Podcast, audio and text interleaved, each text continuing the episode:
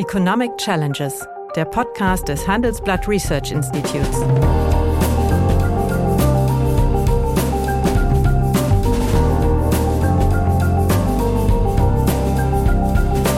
Bert Rürup, der Chefökonom des Handelsblatts, diskutiert mit Michael Hüter, dem Direktor des Instituts der deutschen Wirtschaft, wöchentlich aktuelle wirtschaftliche Herausforderungen.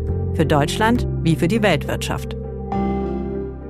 Es hilft nichts, den CO2-Preis hochzufahren, aber beispielsweise die Stromsteuer nicht abzuschaffen. Ich sage das mal so auf einen Punkt. Ich halte die Stromsteuer für einen Anachronismus. Das heißt, wenn wir darauf nicht antworten, geht die Klimapolitik mit massiven Wachstumsverlusten in dem alternden Deutschland einher. Klimapolitik heißt eigentlich Angebotspolitik. Kluge Investitions- und Angebotsbedingungen für die Volkswirtschaft. Und du siehst ja im Grunde in den Debatten, die das Bundesfinanzministerium führt, offensichtlich ist man bereit, den Verlust der Industrie hinzunehmen. Allerdings glaube ich, dass die deutsche Wirtschaftspolitik, ich sage es bewusst, nie vor größeren Herausforderungen gestanden hat als gegenwärtig, weil wir gleichzeitig drei Umbrüche haben. Und wenn wir darauf keine vernünftigen Antworten finden, dann ist die Wachstumsstory, ja, neigt sich dann dem Ende entgegen. Hallo, meine Damen und Herren, hallo, lieber Michael. Schön, dich mal wieder zu sehen. Ja, hallo, lieber Bert, ich bin zurück aus Umzug und Kurzurlaub. Ja, dann nehmen wir mal heute ein, sagen wir mal, konfliktäres Thema, versuchen wir es mal. Also die äh, amtierende Bundesregierung ist ja angetreten, im Interesse der Begrenzung äh, der Erwärmung des Weltklimas, den CO2-Ausstoß der deutschen Wirtschaft zu begrenzen, präziser zu verringern. Äh, dazu ist es erforderlich, äh, eben auf nicht selten teure CO2-arme Energieträger umzusteigen. Gleichzeitig ist äh, der höchst energieintensive industrielle Sektor unserer Volkswirtschaft der größte der Welt, also ohne die ausgelagerten Dienstleistungsbereiche mitzuzählen, 25 Prozent in Relation zur gesamtwirtschaftlichen Leistung. Wichtigster Wachstumstreiber äh, ja, der Volkswirtschaft und auch das exportgetriebene Wachstumsmodell basiert darauf. Und daher meine Frage, hältst du es für möglich, die Klimaziele ohne massive Wachstumsverluste zu erreichen, weil ja nach wie vor der Wachstumstreiber die Industrie ist und die ist ja massiv ja. davon betroffen. Ja. Wie ist die Antwort des Ökonomen? Es hängt davon ab. Es hängt davon. It depends. It depends. Mit welchen, ja. mit welchen Rahmenbedingungen wir das begleiten. Was bisher, glaube ich, die Halbzeitbilanz, die wir ja auch uns betrachten, dieser Regierung, markiert ist, dass sie das Thema Klimaneutralität, Transformation zur Klimaneutralität nach vorne gerückt hat, auch richtig, in dem Sinne, dass ja zuvor vieles versäumt und nicht entschieden worden ist, ist jetzt so eine Art Rush-Hour der politischen Entscheidungen zu beobachten. Und die führt für sich genommen äh, zu einer Überforderung des politischen Systems, kann man sagen, denn die müssen das ja alle koordinieren, mhm. kriegen das auch nicht so ganz einfach hin zur Überforderung der öffentlichen Debatte. Was, was Veränderungsleistungen kann die Gesellschaft erbringen, welche kann sie ertragen und was die Wirtschaft bedeutet mhm. es an, ähm, als Reaktion, als Anpassungsleistung wirklich erbringen, die Wertschöpfungsgrundlagen nicht in Frage zu stellen. Das ist sozusagen das eine. Dabei ist hinten runtergefallen, dass wenn man eine Transformation organisieren will, man auch die allgemeinen Wachstumsbedingungen Blick nehmen muss. Ich glaube, das sind die Shortcomings dieser Regierung. Das wird jetzt langsam anders, wenn du auch die Äußerungen von Habeck nimmst zu dem Steuerreformvorschlag von ähm, Lindner. Lindner, dem ersten dem Gesetz, das ja gute Ansätze hat, aber wo auch, wie ich finde, Habeck zurechtsetzt, das kann es aber eigentlich nicht sein. Man realisiert langsam, das ist eigentlich der Kern der Antwort auf deine Frage, dass Klimapolitik nie isoliert betrachtet mhm. werden kann. Ich muss die relativen Preise verändern, CO2 mhm. muss teurer werden, aber ich muss die Anpassung ermöglichen. Und ich, wenn ich das mal so sagen darf, mich, mich irritiert schon, wenn manche unserer Kollegen immer dann so genau wissen, was alte Industrien und neue Industrien sind. Äh, wir beide sehen das, glaube ich, entspannt, äh, weil wir sagen, alles, was im Wettbewerb besteht, ist erstmal im Wettbewerb. Lebt, it works. Ja, ja. siehst ja an uns beiden. Ja. Ne? Also insofern, ja. äh, alles, was lebt, äh, hat auch seine Berechtigung in dieser Struktur unter Wettbewerbsbedingungen, ist ja nicht unter staatlicher Steuerung zustande gekommen. So, und insofern ist, glaube ich, das erstmal die erste Feststellung. Wir müssen Wirtschaftspolitik wieder insgesamt verstehen und Wirtschaftspolitik mit der Klimapolitik zusammendenken. Das ist, glaube ich, die Botschaft zur Halbzeit dieser Bundesregierung. Das ist, ist richtig, aber das beantwortet meine Frage nicht. Nämlich, äh, sagen wir mal, die florierende Exportwirtschaft ist ja unser Wachstumstreiber Haupttreiber und die ist in mhm. massiven Schwierigkeiten. Äh, die Welthandelsdynamik hat nachgelassen, die wird nicht mhm. mehr die alte Dynamik erreichen. Und die wichtigsten weltwirtschaftlichen Player, die großen Staaten wie USA, China und Indien, äh, denen geht Klimapolitik irgendwo vorbei. Und das heißt also, auf absehbare Zeit müssen deutsche Industrieprodukte, die exportiert werden, das heißt, wenn die Unternehmen nicht in die USA auswandern, muss sich das verteuern und das kann nur mit Wachstumsverlusten verbunden sein. Ja, nun sollen wir mal auseinanderhalten, was die Wachstumsschwäche in der Welt begründet. Es ist so, dass wir in China einen sehr schwachen Konsum ja. haben. Mhm. Äh, auch die Industrie mit beim Einkaufsmanagerindex betrachtet äh, große Zweifel auslöst. Und die Chinesen, ja, das war auch bei dem vor vier Wochen ja stattfindenden Besuch des mhm. chinesischen Ministerpräsidenten in deutsch-chinesischen Konsultationen greifbar, auch darunter wirklich naja, leiden will ich nicht sagen, das würden die nie zugeben, aber doch geprägt sind, dass nach dem Ende der Pandemiepolitik die Konjunktur nicht ja. angelaufen ist. Das hat aber zunächst mal nichts mit klimapolitischen Äußerungen zu tun. Aber erschwert USA, natürlich die Umsetzung klimapolitischer Ziele. Klar, also klar, wir reden uns, ja über macht Deutschland. Uns das ne? Geschäft ja. Genau, macht uns das Geschäft schwerer. USA würde ich ein bisschen anders sehen. Da haben wir ja eine Kombination von starken binnenwirtschaftlichen Impulsen seit mhm. Biden an der Regierung ist und jetzt einer mit dem vielfach diskutierten Inflation Reduction Act, einer Orientierung hin auch zu einer klimapolitischen Steuerung, die eigentlich, und das sagen auch die entsprechenden Branchen, Maschinenanlagebau der deutschen Wirtschaft, ähm, gut tut. Ich meine, wir sind ja nie ein Land gewesen mit geringen Energiekosten. Wir waren auch nie ein Land mit geringen Arbeitskosten. Also insofern muss man fragen, wie kriegt man das wieder zusammen? Und da liegt deine, sozusagen die Antwort, nach der du hechelst. Das ist aber angelegt in meiner ersten Antwort. Wir müssen insgesamt die Standortbedingungen Blick nehmen. Es hilft mhm. nichts, den CO2-Preis ja. hochzufahren, aber beispielsweise die Stromsteuer nicht abzuschaffen. Ich sage das mal so ja. auf einen Punkt. Ich halte die Stromsteuer für einen Anachronismus. Die ist mal eingeführt worden, äh, ich glaube unter Schröder, wenn mhm. ich das richtig erinnere, ähm, äh, um im Rahmen dieser damals notwendigen Anreize andere Signale mhm. zu setzen. Wenn jetzt gilt, Strom ist der zentrale Sektorkopplung in dieser mhm. Transformation, alles soll strombasiert mhm. stattfinden, dann ist die eine Feststellung ja die Frage, wie produziere ich diesen mhm. Strom? Ob wir aus dem, den Ausstieg aus der Kernenergie durchhalten, halte ich für fragwürdig, aber lassen wir das mal als einen Punkt. Zum anderen gilt aber, warum verteure ich dann Strom? Mhm. Warum verteure ich Strom?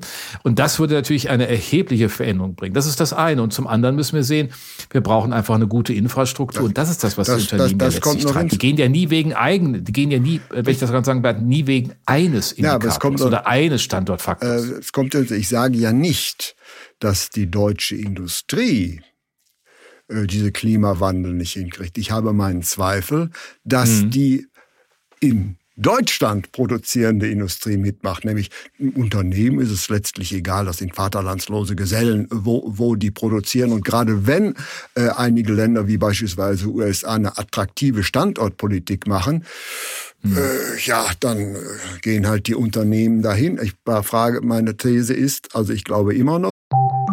Nach einer kurzen Unterbrechung geht es gleich weiter. Bleiben Sie dran. Fachkräftesuche, Rohstoffpreise, Liquidität, IT-Sicherheit.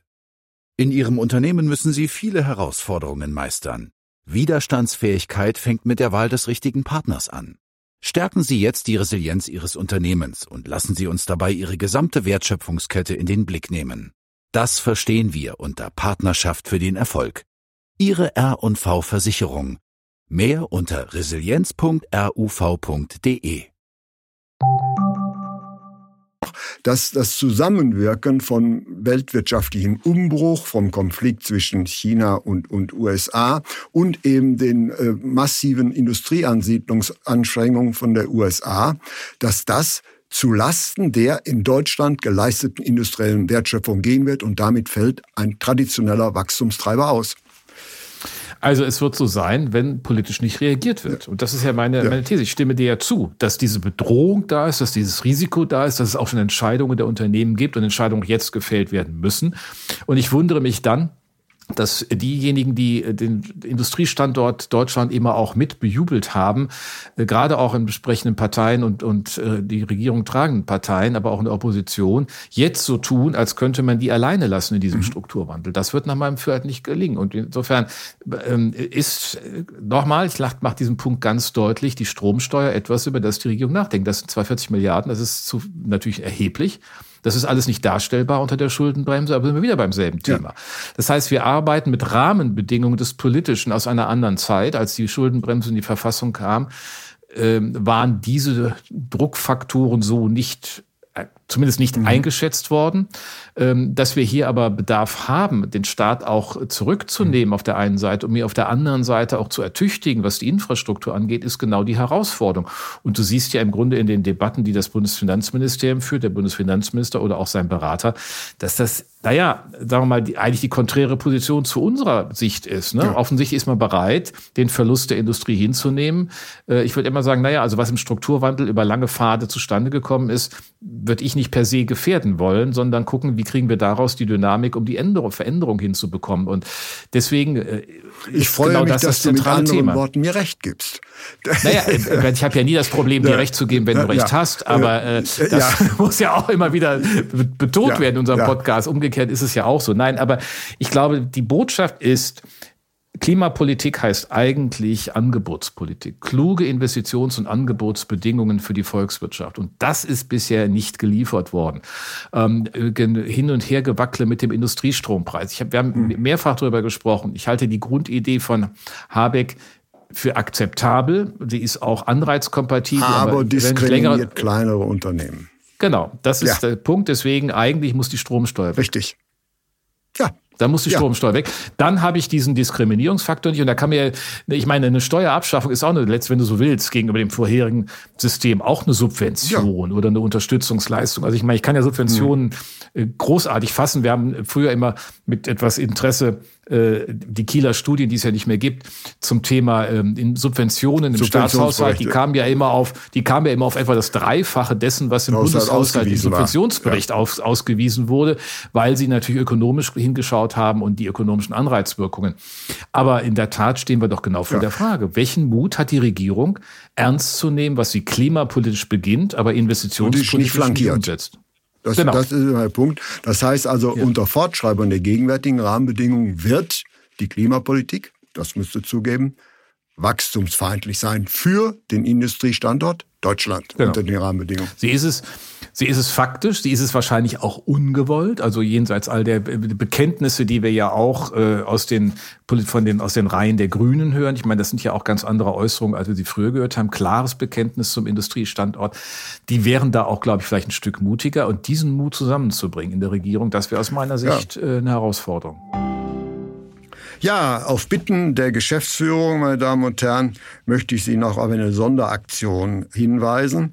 Nämlich vom 3.7. bis zum 31.8. läuft eine Summer Special Kampagne und ein Gewinnspiel. In dieser Zeit können Sie statt vier Wochen jetzt für sechs Wochen das digitale Handelsblatt für einen Euro äh, beziehen und zusätzlich werden unter allen Teilnehmern zehn Amazon-Gutscheine im Wert von 500 Euro verlost. Und und äh, ich sollte Sie darauf hinweisen, sich dieses Sondersommerangebot einmal anzusehen, und zwar unter www.handelsblatt.com slash summer special. Vielen herzlichen Dank. Ich hoffe, Sie besuchen diese Seite intensiv. Der Sachverständigenrat hat vor gut 20 Jahren mal ein Programm geschrieben, 20 Punkte für mehr Wachstum und Beschäftigung. Das habe ich aufgegriffen. Ich habe mal bemüht, 10 Punkte äh, ja. für äh, Wachstum äh, zu entwickeln, die diesen Klimawandel berücksichtigen. Das erscheint mhm. demnächst als, als Chefökonom. Das schließt genau an ja. das, was du ist. Das heißt, wenn wir darauf nicht antworten, geht die Klimapolitik mit genau. massiven Wachstumsverlusten in dem alteren Deutschland einher. Und deswegen so. müssen wir diese Politik mit einem Klimapolitik mit einer wachstumspolitischen Antwort flankieren. Und genau die fehlt. Genau, die fehlt. Ähm, und das ist eigentlich äh, auch die Parallelität. Wir haben ja vor was zwei, drei Wochen über den kranken mhm. Mann äh, in Europa gesprochen und die Parallele gezogen zu der Analyse von 1999 im Economist. Ähm, und damals von der Ausgangssituation her eine ähnliche Feststellung. Wir haben ein Problem der Wettbewerbsfähigkeit. Ne? Deswegen Aber da war der Standort bedroht. Teil.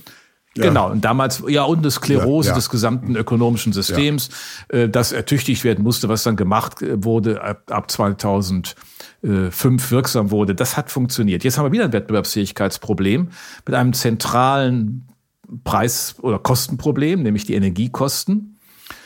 Verknappungskosten auch noch beim Faktor Arbeit. Beides kommt zueinander. Und äh, Unternehmen haben andere Optionen. Äh, ja. Das Stichwort USA ist immer wieder relevant. Auf der gleichen Seite muss man aber auch sehen, äh, China als Investitionsstandort verliert nach meinem Dafürhalten an Attraktivität. Also so verschieben sich auch die Dinge.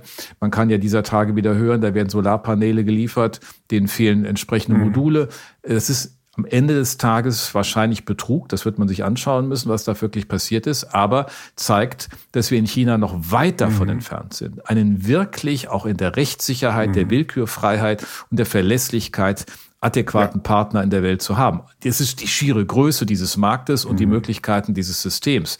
Aber die USA sind aus meiner Sicht der, der sehr viel spannendere Punkt. Äh, der, die Frage ist, wie lange der trägt. Aber die Frage dieses Wachstums Pakets, Bert, ist genau die richtige. Und die Frage ist, ähm, was sind die Inhalte? Ähm, das, die Wettbewerbsfähigkeit zu sichern in der Klimatransformation. Ja. Das ist heute die Raut. Damals ging es um Wachstum und Beschäftigung oder Beschäftigung und Wachstum.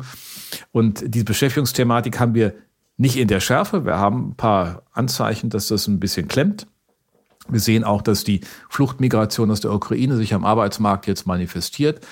Aber in, de, in der Summe dominiert der Fachkräftemangel. Das heißt, wir müssen Wachstumserfordernisse sozusagen beantworten ja, mit politischer Und wir müssen natürlich, Logik. sagen wir, wenn wir auf der einen Seite müssen wir die klimapolitischen, die neuen klimapolitischen Ziele verfolgen, aber auf der anderen Seite müssen wir natürlich auch Antworten darauf finden. Und das ist für mich eigentlich das größere Problem. Wie geht Deutschland mit seinem riesigen Industriesektor damit um, wenn gleichzeitig der Welthandel an Wachstumsdynamik verliert, eben weil das auch politisch gewollt worden ist. Und da mhm. habe ich eigentlich noch, noch keine. Nach einer kurzen Unterbrechung geht es gleich weiter. Bleiben Sie dran. Ich bin Dr. Falk Stierkart und leite ein medizinisches Versorgungszentrum in Erlangen. Der Job als niedergelassener Arzt ist nicht unattraktiv, aber er scheitert oft schon an der Wurzel. Wenn unser Studiensystem nicht darauf ausgelegt ist, genug Ärzte in guter Qualität auszubilden, wie soll die medizinische Versorgung in Mittelfranken dann gedeckt sein? Die besondere Nähe der niedergelassenen Haus- und Fachärzte ist in Gefahr. Was die Gesundheitspolitik jetzt dringend ändern muss, erfahren Sie auf rettetdiepraxen.de. Antwort drauf. Das ist das, das ist das Problem. Was du gesagt hast, ist alles richtig. Aber wenn also der Welthandel nicht mehr wie früher doppelt so schnell wie die Weltproduktion mhm. wächst ja. und jetzt wächst der Welthandel signifikant langsamer als die Weltproduktion, dann habe ich Probleme, einen Industriesektor von dieser Dimension in Deutschland aufrechtzuerhalten. Hm, ja, da bin ich ein bisschen zögerlich, dir direkt zuzustimmen. Ja, indirekt reicht ja. Das, äh, ja, ja, nee, auch, ich, da bin ich deshalb zögerlich, weil es natürlich Spezialisierungsvorteile der deutschen Wirtschaft gibt, die sich über diesen Industriesektor etabliert haben, den Industriedienstleistungssektor. Sektor ist ja 50 Prozent des Dienstleistungsbereichs, ist ja letztlich ausgelagerte Industrie. So, und äh, da, meine ich, liegen auch die Chancen, denn wir haben bisher eigentlich nicht gehört, dass die deutsche Wirtschaft an sich darbt. Sie, sie, sie hat Probleme, wenn äh, es in China nicht so stark ist, aber auch China wird natürlich wieder zu einer gewissen Dynamik zurückkehren. Aber muss, das ist ja die, die mhm. Frage aus deiner Feststellung, muss der Welthandel stärker wachsen als die Weltproduktion, damit die deutsche Wirtschaft läuft? Da würde ich sagen, nein, weil die Spezialisierungsposition ja. so ist, dass wir diese Märkte auch weiter bespielen und wir da eine gewisse exklusive Rolle haben an, bedeutsamer ist ja die Frage, verlieren wir diese Wertschöpfung, findet die nachhaltig woanders ja. statt? Und das sind, das betrifft nicht alles, das betrifft manches in, in der Chemie, ähm, manche äh, Produktionen, äh, die wir, wo wir schon lange gesehen haben in den energieintensiven, dass sie in Deutschland nicht mehr so zu halten waren. Da werden Umschichtungen stattfinden. Aber die These, dass der Welthandel stärker expandieren muss, dann ist die Weltproduktion, damit die deutsche Nein. Industrie ihren, das, das, das, das, das, das muss nicht so sein. Aber wir müssen natürlich sehen, dass die größte Volkswirtschaft der Welt auch gegenwärtig eine dezidiert protektionistische Politik betreibt. Ja. Ja. Ja, ja, nein, und, ja, und darauf die reagieren natürlich auch deutsche Unternehmen. Ja. Und das ist schon für Deutschland eine Wachstumsbremse. Ja. Und man, man sieht jetzt auch eigentlich keine Fortschritte bei dem Thema, das dann im Raum steht, nämlich Klimaclub. Ja. Äh, da müssen ja Rahmenbedingungen ja. geschaffen werden, damit ein Invest letztlich heißt ja Klimagut nichts anderes als die Schaffung eines Investitionsraumes unter vergleichbaren ja. Bedingungen mit einem einheitlichen CO2-Preis, mit einem Grenzausgleichsmechanismus, das ist nicht absehbar. um Sogeffekt. So und so richtig die Idee ist, ja, als, als, als Instrument schneller voranzukommen, statt große globale Lösungen gleich zu finden, äh, werden die Amerikaner das jedenfalls gesamtstaatlich, bundesstaatlich nie begleiten können, weil die Bereitschaft, einen bundesstaatlichen CO2-Preis einzuführen, einfach nicht, nicht da, ist. Und dann macht man das anders. Ja. Also äh, in dem Kern teilst du ja meine Bedenken. Ich bin vielleicht etwas, weil ich ein bisschen älter bin, etwas pessimistischer. Allerdings glaube ich, dass äh, äh, die deutsche Wirtschaftspolitik, ich sage es bewusst, nie vor größeren mhm. Herausforderungen gestanden hat als, als gegenwärtig, weil wir gleichzeitig drei ja. Umbrüche haben. Und wenn wir darauf keine vernünftigen Antworten finden, und bislang habe ich Zweifel, ob die gefunden werden, mhm. äh, dann ist die äh, Wachstumsstory, ja, des exportgetriebenen Wachstums neigt sich dann dem Ende entgegen. Ja, und äh, ich meine, es gibt ja auch dann genügend andere, die dann noch sagen würden, ach ja, wie schön, ja. nicht wahr? Das ist dann Wachstumsrückgabe oder Wachstumsrücknahme oder Degrowth, äh, wie es heißt, wo ja dahinter die These steht, dass es ohnehin einen nicht auflösbaren Konflikt zwischen marktwirtschaftlicher mhm. Dynamik und klimapolitischen Herausforderungen gibt weil die Entkopplung äh, der, der Ressourcennutzung äh, mhm. vom Wachstum und der Emissionen vom Wachstum halt so einfach nicht gelingt.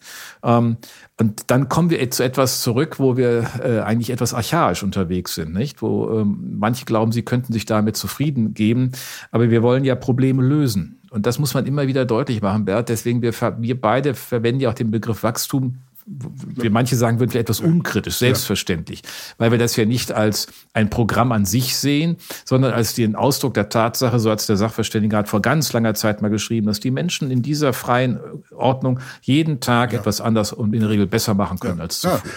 Und wenn wir ihnen das besser machen, aber nur noch am anderen Standort ermöglichen, dann geht man dahin. Dann haben wir hier ja. ein Problem. Das heißt ja, ich habe mal in einem äh, Interview mal mit einem äh, öffentlich-rechtlichen Radiosender, äh, ja, Wachstum, ist das überhaupt noch zeitgemäß? Frau sagt, ja, ich sage, wie möchten Sie denn die Finanzierung des medizinisch-technischen Fortschritts mhm. sich vorstellen?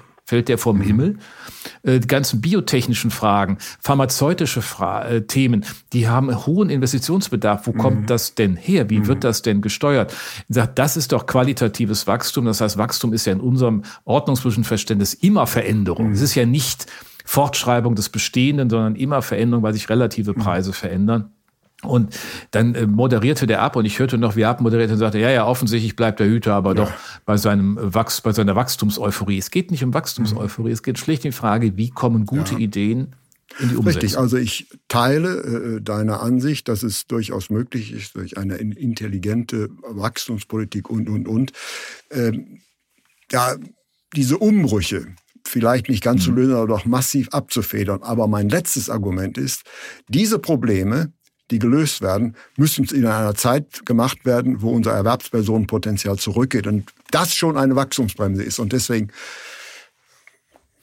ja, und deswegen ist Wachstumspolitik bei meinem ein, ein, Thema, ein, dass die nächsten 15 Jahre wohl die schwierigsten und herausfordernden äh, sein werden, die, sagen wir mal, äh, nach der Wiedergewinnung der Vollbeschäftigung äh, vor die die deutsche Politik gestellt sind. Naja, du siehst es ja in vielen Themen, äh, dass wir eigentlich das nicht liefern können, was Politik und Gesellschaft beschlossen haben. Beispielsweise, nimm doch mal die verlässliche, den Rechtsanspruch auf einen Kita-Platz.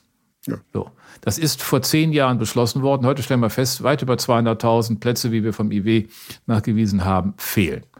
Selbst wenn die denn gebaut würden in Form von ja erst mhm. zunächst einmal Bauinvestitionen von Kindertagesstätten, fehlt das Personal. Und da sind wir ja genau bei der Frage. Ähm, diese ganzen Aktivitäten im Bereich der sozialen äh, Dienstleistungen, der, auf den privaten Haushalt bezogene Dienstleistungen, sind ja nicht produktivitäts äh, Fördernd. affin. So, das heißt, ich brauche einfach Menschen, ja. die es tun. Und deswegen äh, müssen wir halt neben der Wachstumsfrage Investitionsprämie, Abschaffung ja. Stromsteuer, Verbesserung der Infrastruktur, öffentliche Verwaltung, Digitalisierung, Planungs-, Genehmigungsverfahren, das ganze Thema mhm. Erwerbspersonenpotenzial immer wieder aufrufen. Da werde ich auch nicht müde, das hier in einer gewissen Deutlichkeit zu tun. Dann kriegt man immer so Rückmeldungen, ich war nicht auf der Höhe der Zeit. Aber in einer Welt, in der das äh, für Deutschland einfach schrumpft, das Erwerbspersonenpotenzial, äh, müssen wir die eigene Mobilisierung neben der Zuwanderung in den Blick Richtig. nehmen. Und äh, es ja. hat mir noch keiner erklären können, wie man in den Nein. Kindertagesstätten Produktivitätsgewinne Nein. realisiert, außer man hat für 50 Kinder wie früher in den 50er Jahren eine ja. Erzieherin. Also äh, auf der intellektuellen Ebene, dass diese Probleme gelöst werden können, stimme ich dir zu. Aber auf der realpolitischen hm. sehe ich sie nicht, ja. weil wir die Gleichzeitigkeit der Bevölkerungsalterung und Bevölkerungsrückgang haben und äh, die klimapolitische Wende. Und deswegen bleibe ich dabei, wenngleich du einige Argumente gebracht hast, dass die nächsten 15 Jahre nicht durch signifikantes Wachstum geprägt sein werden. Naja, ich bin vielleicht einfach etwas hoffe, dass Politik doch nochmal die Kurve kriegt. Das sollten wir ja auch nicht vergessen. Du hast vorhin die 20 Punkte für Wachstum beschäftigt, jetzt aus dem Jahr 2002. Sind eine Menge von umgesetzt Das war ja letztlich ist ja eine Programmschrift gewesen fürs politische Handeln mit der Agenda 2010. So, ich würde mich als Sachverständigenrat mal fragen, wo ist denn unsere Programmatik? Unser Vorschlag für die nächste, genau vor dem ja. Hintergrund dieser Situation, die einfach mal intellektuell so zu durchdringen. Was ist, naja, aber Bert, das ja, ja. daraus ergibt sich ja. aber möglicherweise etwas, was die Umsetzungswahrscheinlichkeit mhm. erhöht, weil äh, ein solch bedeutsames Gremium sich der Frage stellt, was ist eigentlich das Problem? Wir haben es hier hinreichend äh, beschrieben. Was sind die möglichen Antworten? Und dann stelle ich fest, sind die Antworten alle kleinteilig? Äh, man will auf einmal äh, wieder der ordnungsfrische Gralshüter sein ähm, und erhält sich vielleicht viel zu viel über die Geldpolitik statt über die Finanzpolitik. Auch dort sehe ich äh, zwar etwas Lockerungen, aber nicht wirklich den Spielraum beschreiben, den wir bräuchten, um genau das zu tun, was im Sinne einer Wachstumspolitik ja. als Klimapolitik geboten wäre. Insofern will ich damit nur sagen, es ist ja nicht ganz von der Hand zu weisen. Es war auch 2002 so, dass die Politik auf den schlechten Zustand der wirtschaftlichen Lage und der Stimmung reagiert. Richtig. Hat. Und die Stimmung ist im Augenblick auch vergleichbar im Eimer. Wir haben äh, erkennbare Desinvestitionen, wir haben erkennbare Wachstumsschwäche, wir haben dieses Jahr, was weiß ich, minus 0,3, minus 0,4, nächstes Jahr vielleicht einen halben Prozentpunkt. Das, das heißt, wir sind wieder der kranke Mann. Ja. Europas und Politik äh, muss zeigen, dass sie so etwas ernst nimmt. Und wenn sie das tut, hat sie auch eine Chance. Und die Chance, finde ich, äh, haben wir vielleicht ein bisschen auch herausgearbeitet. Die haben wir herausgearbeitet. Wir unterscheiden uns immer noch äh, in der Erwartung, du hoffst, dass diese Chance genutzt wird. Und ich bin eher skeptisch, dass sie kurz- und mittelfristig genutzt wird. Aber trotzdem vielen herzlichen Dank. Wir haben jedenfalls gezeigt, dass es Wege gibt. Aber ich bezweifle, dass sie beschritten werden. Ja, und da bleibe ich äh, der Restoptimist. Ich danke dir. Vielen Dank. Liebe Hörerinnen und Hörer, wenn Sie Lob, Kritik oder Themenwünsche haben, dann schreiben Sie uns doch gerne oder schicken Sie uns eine Sprachnachricht an chefökonom@handelsblatt-research.com. Die Adresse finden Sie auch in der Folgenbeschreibung.